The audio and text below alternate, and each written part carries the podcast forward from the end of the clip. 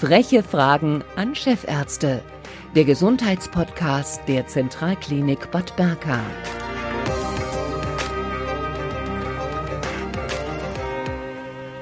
Herzlich willkommen zu den frechen Fragen mit einer Sondersendung zu den Herzwochen 2021. Und wir sind heute zu Gast beim Oberarzt der Klinik für Kardiologie im Herzzentrum bei Dr. Stefan Richter. Guten Tag. Guten Tag, Frau Geier. Die Herzwochen der Deutschen Herzstiftung haben ja in diesem Jahr das Thema Bluthochdruck. Ähm, jeder dritte Erwachsene in Deutschland hat einen äh, diagnostizierten Bluthochdruck und viele wissen gar nicht, dass sie ähm, zu hohen Blutdruck haben. Ähm, über diese Ursachen von Bluthochdruck, über eventuelle Therapien und auch Tipps für einen gesunden Blutdruck äh, sprechen wir heute. Ähm, Herr Dr. Richter, ab welchem Alter oder bei welchen Symptomen sollte man regelmäßig äh, vielleicht auch zu Hause Blutdruck messen? Das Problem ist, dass ein erhöhter Blutdruck meistens nicht mit Symptomen einhergeht, sodass man sich nicht danach richten kann. Allerdings können Kopfschmerzen, verschwommenes Sehen, Schwindel, Übelkeit, Kurzatmigkeit oder auch der Druck auf der Brust hinweisend auf deutlich erhöhte Blutdruckwerte sein. Dann liegt nicht selten eine sogenannte Blutdruckkrise vor mit deutlich erhöhten Blutdruckwerten von über 200 mm Hg. Ähm, der durchschnittliche Blutdruck steigt mit dem Alter kontinuierlich an und damit auch das Risiko für eben diese Folgeerkrankungen und Komplikationen. Bei Kindern und jungen Erwachsenen ist der Blutdruck selten erhöht. Bei den unter 25-Jährigen ist ungefähr einer von 100 betroffen. Bei den 35 bis 45-Jährigen ist bereits jeder Zehnte von einem erhöhten Blutdruck betroffen. Daher macht es Sinn, so ab ca. dem 30. Lebensjahr regelmäßig den Blutdruck zu messen. Und viele Krankenkassen bieten auch einen sogenannten Check-up 35 an. Das heißt, eine allgemeine Untersuchung beim Hausarzt, wo man natürlich auch den Blutdruck mitmisst. Wie misst man denn zu Hause richtig? Also viele haben ja auch so diese Blutdruckmessgeräte zu Hause. Wie misst man denn das richtig? Also prinzipiell gibt es zwei Möglichkeiten, den Blutdruck zu messen. Das, was in Arztpraxen und Kliniken häufig verwendet wird, ist ein Stethoskop und eine Blutdruckmanschette. Dabei registriert man oder hört man den Wert, bei dem ein pulsierendes Geräusch beginnt. Das ist dann die Systole. Und äh, wenn das Geräusch verschwindet, also das letzte Mal wahrgenommen wird, das ist die Diastole. Hierbei ist es wichtig, dass die Manschette deutlich über den zu erwartenden oberen Blutdruckwert aufgepumpt wird und nur sehr langsam abgelassen wird.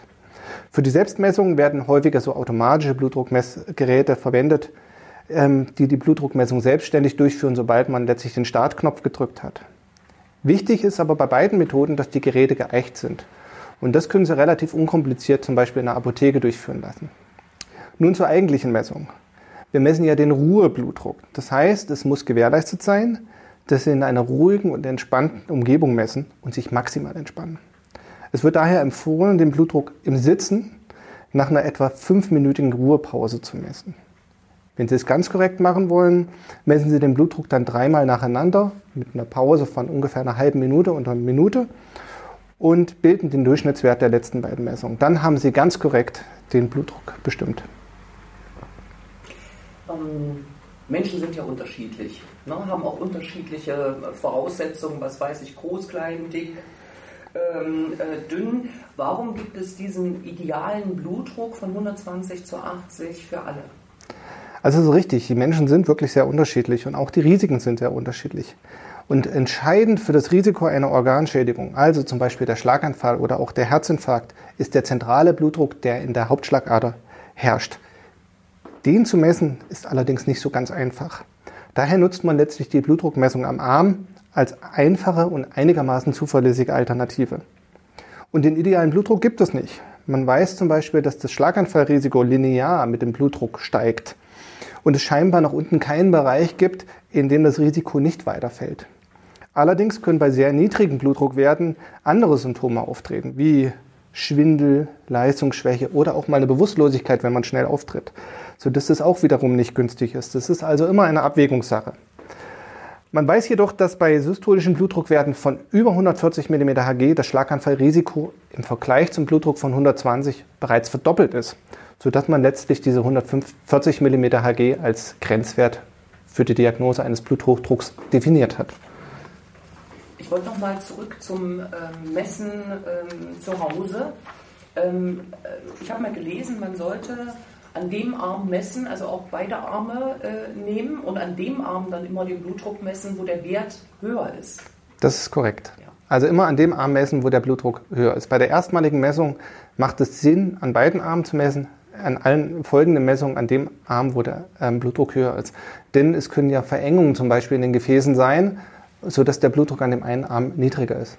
Eine deutliche Blutdruckdifferenz zwischen den Armen ist auch prognostisch entscheidend. Also wenn jemand zwischen den Messungen am Arm idealerweise gleichzeitig oder unmittelbar nacheinander Unterschiede von mehr als 10 mm Hg feststellt, sollte man dem weiter auf den Grund gehen, weil das kann ein Hinweis sein für eine fortgeschrittene Arteriosklerose oder eine andere Gefäßerkrankung, die dann dringend weiter abgeklärt werden sollte. Was macht denn so ein hoher Blutdruck äh, mit dem Körper? Ja, das ist sehr komplex ähm, und schwierig zu erklären. Prinzipiell ist es so, dass der hohe Blutdruck äh, zu Scherkräften in den Gefäßen führt. Und diese Scherkräfte führen zum einen zu mechanischen Schäden an den Gefäßwänden, aber auch zu lokalen Entzündungsreaktionen in den Gefäßwänden. Und das mündet in der Folge in eine sogenannte Arteriosklerose. Hierbei verlieren die Gefäße an Elastizität und es lagert sich Kalk und Fette in den Gefäßwänden ab. Und zum einen werden dadurch kleine Gefäße sehr brüchig. Das heißt, wenn der Blutdruck dann hoch ist und die Gefäße eben nicht mehr standhalten, kann es zu Mikroblutungen kommen. Das gibt es häufiger im Auge. Also Leute mit hohem Blutdruck haben nicht selten Einblutungen zum Beispiel äh, im Bereich der Netzhaut oder eben auch im Gehirn. Und zum anderen können diese Plaques, also diese Ablagerung von Fetten, aufreißen und äh, zu einer lokalen ähm, Blutgerinnung führen. Ja? Also es bildet sich ein Blutgerinnsel, was dann das Gefäß verstopft. Und äh, die Folge ist letztlich eine Durchblutungsstörung des entsprechenden Versorgungsgebietes. Ist es am Herzen, resultiert daraus ein Herzinfarkt. Ist es am Hirn, kann ein Schlaganfall daraus resultieren. Mhm. Oder Thrombosen an anderer Stelle. Oder Thrombosen Stelle. an anderer Stelle. Ja. Was bedeuten denn diese ähm, beiden Werte? Also der erste, der systolische, ähm, haben Sie vorher genannt, und auch der zweite, der diastolische Wert. Also der Blutdruck ähm, ist ja letztlich der Druck, der auf die Gefäße wirkt. Und der ist letztlich von zwei Faktoren abhängig. Zum einen, wie gut das Herz pumpt, also wie viel Blut es auswirft bei jedem Herzschlag. Und das zweite ist, wie elastisch und wie hoch der Widerstand letztlich in den Gefäßen ist.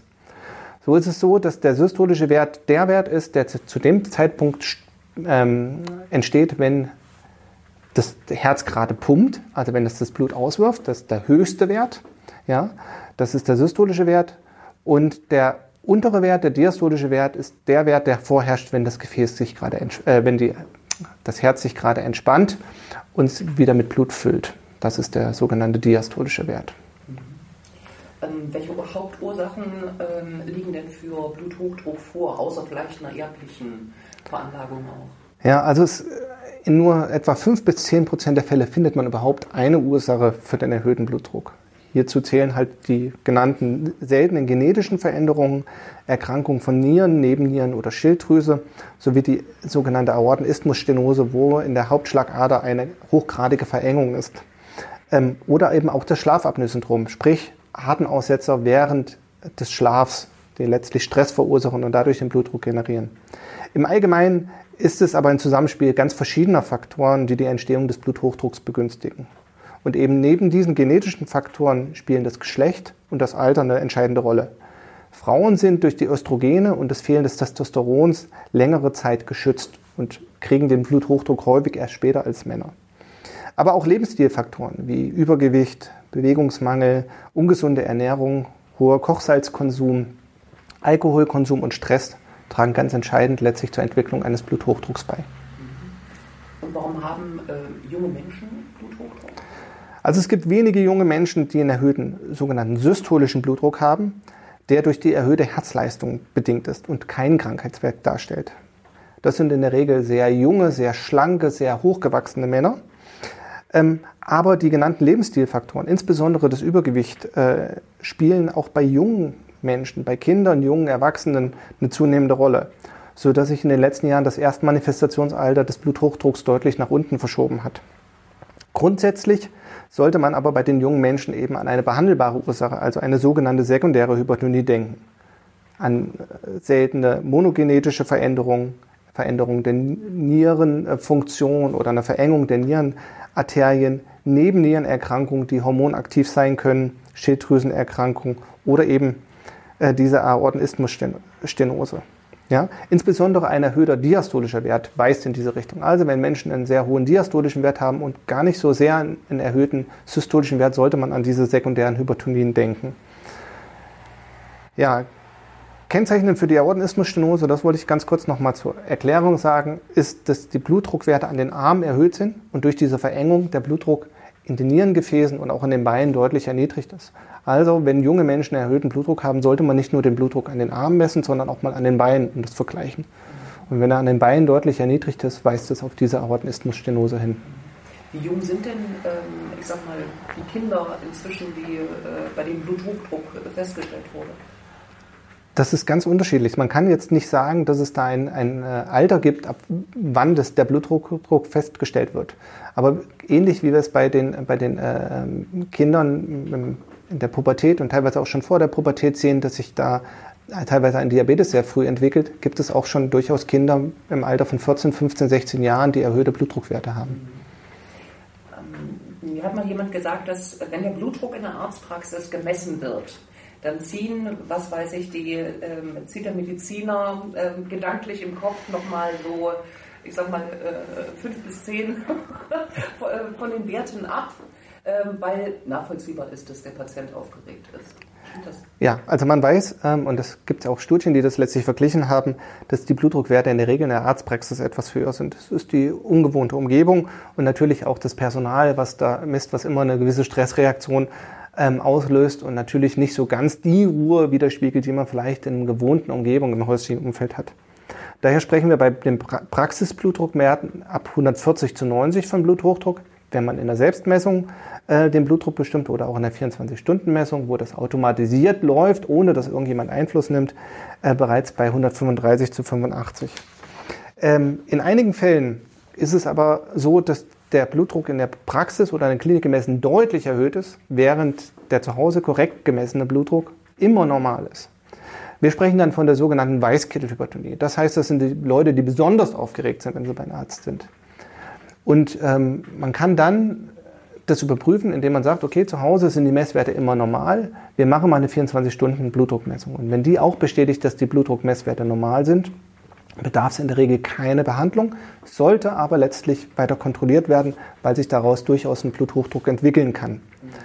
Es gibt aber auch genau das Gegenteil. Es gibt einige Situationen, da ist der Blutdruck in der Praxis gemessen immer normal und zu Hause deutlich erhöht.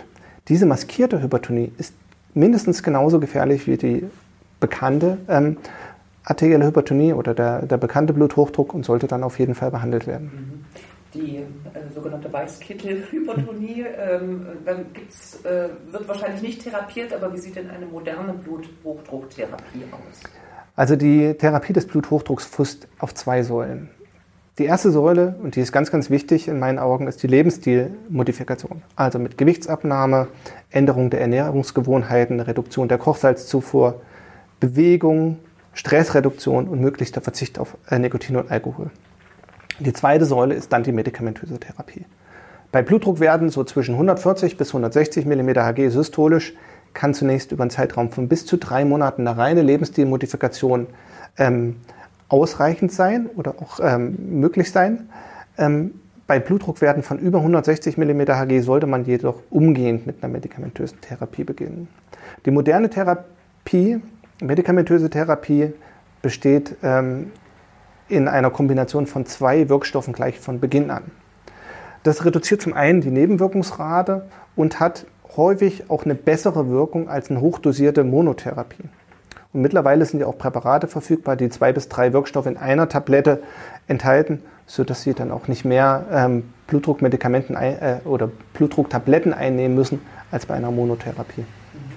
Wenn nun der Blutdruck wieder unten ist, wenn die Leute zu Hause messen, alles ist wieder schick. Äh, was halten Sie davon, wenn die Medikamente ähm, abgesetzt werden?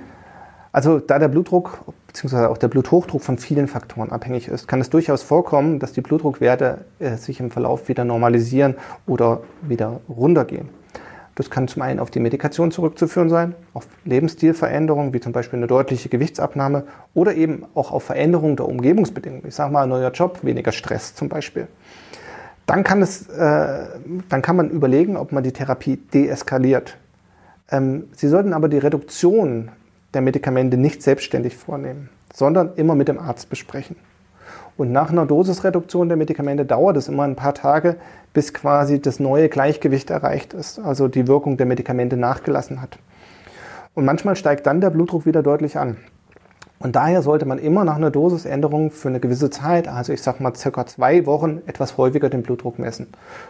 Auch eine Langzeitblutdruckmessung zwei Wochen nach einer Veränderung der Medikation kann äh, hier wertvolle Informationen liefern, ob diese Anpassung so beibehalten werden kann oder ob man vielleicht weiter Veränderungen vornehmen muss.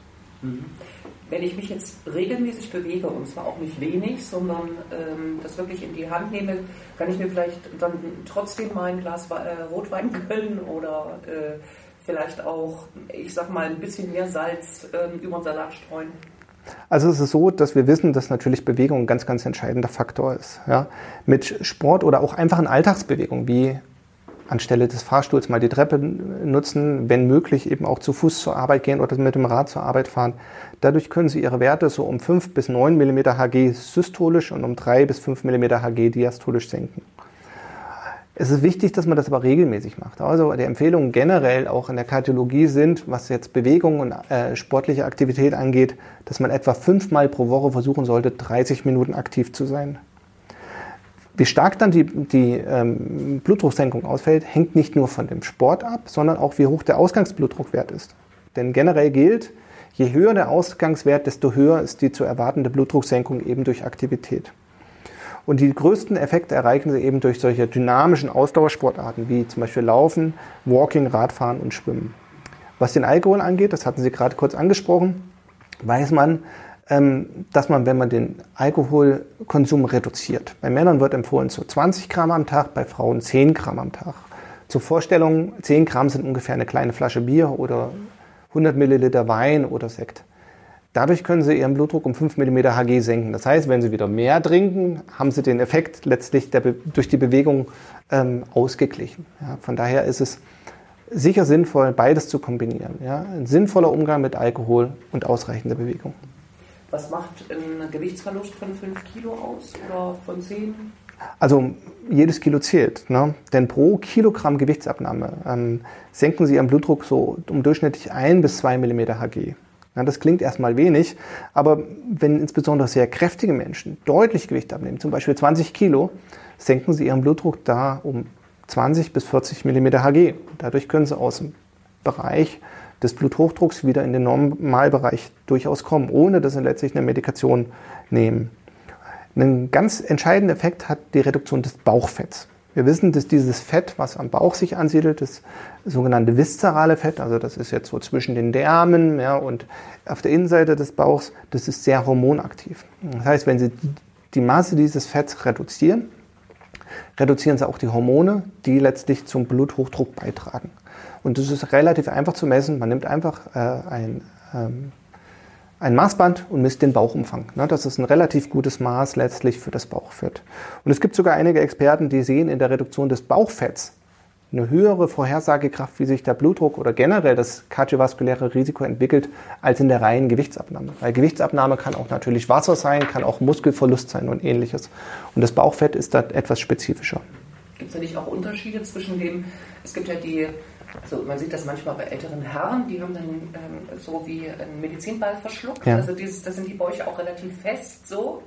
Und dann gibt es diese, ich sag mal, das sieht man häufig bei Frauen, wie so eine kleine Rolle, wie so ein mhm. kleiner, ähm, ich nehme mal an, äh, der gesündere Bauch ist die kleine Rolle, die quasi oben drüber liegt. Genau, genau so ist es. Ja, also ja. wenn Sie den, den Bauchumfang messen, ungefähr auf Nabelhöhe, ähm, das ist quasi letztlich der, der das, das genau, das ist ja. quasi das Maß für das Bauchfett. Ja, okay. Das können Sie quasi eins zu eins verwenden. Okay. Ähm, welche Auswirkungen hat denn Stress auf den Blutdruck? Also Stress führt zu einer Aktivierung des Sympathikus. Das ist der anregende Teil unseres unbewussten Nervensystems. Und äh, die Wirkung dieses Sympathikus können Sie sich relativ gut vorstellen, wenn Sie mal einfach an das Gefühl denken, was Sie in einer brenzlichen Situation haben. Zum Beispiel, wenn Sie gerade scharf bremsen mussten, um einen Unfall zu vermeiden. Dann merken Sie, dass das Herz beginnt zu rasen, die Atemfrequenz geht hoch, man ist innerlich sehr unruhig ja, und die Gefäße werden enger. Ähm, gelegentlicher Stress ist überhaupt gar kein Problem. Wenn das wieder weggeht, normalisiert sich das Ganze wieder. Aber haben Sie ähm, anhaltenden Stress, dann kommt es irgendwann eben zu diesen schädigenden Mechanismen, die die Gefäße schädigen ähm, und der Bluthochdruck bleibt bestehen.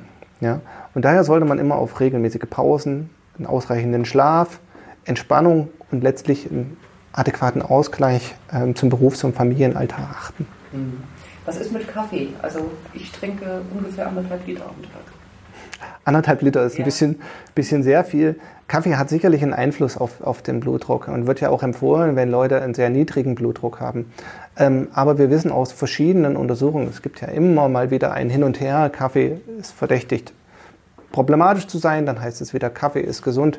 Aber so äh, in Zusammenschau aller dieser Befunde kann man sagen, dass es kein Problem ist, etwa vier bis in einigen Fällen sieben Tassen pro Tag letztlich an Kaffee zu trinken.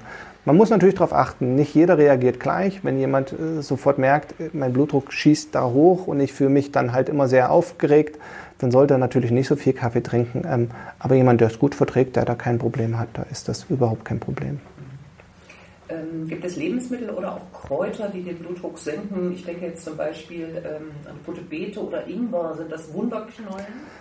Naja, Wunderknollen würde ich jetzt nicht sagen. Ähm, aber zumindest für die ähm, rote Beete ist ein ähm, blutdrucksenkender Effekt in einer kleinen Studie belegt. In roter Beete, aber auch in anderen Nahrungsmitteln wie Fenchel oder Weißkohl sind Nitrate in einer relativ hohen Konzentration enthalten, die letztlich eine Gefäßerweiterung und damit eine Blutdrucksenkung bewirken können. Und in der besagten Studie tranken die Probanden einen halben Liter rote Betesaft und konnten dadurch letztlich eine Blutdrucksenkung von 5 mm Hg über 24 Stunden erreichen. Inwieweit da ein Langzeiteffekt da ist, das ist noch nicht untersucht. Glaube ich nicht, weil der Körper sich so ein bisschen auch an die Nitrate letztlich gewöhnt und der Effekt dann weniger stark ist. Aber vom Prinzip ist rote Beete letztlich ein günstiges Lebensmittel. Bei Ingwer ist die Datenlage nicht so eindeutig. Ähm, zumindest scheint mittlerweile aber geklärt, dass der Ingwer nicht den Blutdruck erhöht, sondern keinen bis einen leichten blutdrucksenkenden Effekt hat. Und ähnliches gilt auch für schwarze Schokolade oder dunkle Schokolade. Auch hierin sind äh, Stoffe enthalten, die die Gefäße erweitern und damit den Blutdruck ähm, etwas senken können. Sehr günstig sind Früchte und Gemüse, die einen hohen Kaliumgehalt haben. Also das sind zum Beispiel Bananen, Himbeeren, Johannisbeeren, Aprikosen, aber auch Spinat, Kohlgemüse, ähm, Möhren und Hülsenfrüchte. Denn insbesondere die Kombination aus einer niedrigen Kochsalzaufnahme und einer hohen Kaliumaufnahme senkt nicht nur den Blutdruck, sondern auch nachweislich das Risiko für Folgeerkrankungen wie Schlaganfall und Herzinfarkt. Ganz herzlichen Dank, Herr Dr. Richter von der Klinik für Kardiologie am Herzzentrum der Zentralklinik Bad Berka. Heute ging es um Bluthochdruck. Messen Sie regelmäßig, würde ich sagen. Dann geht man vielen Risikofaktoren aus dem Weg. Herzlichen Dank. Vielen Dank und auf Wiedersehen. Wiedersehen.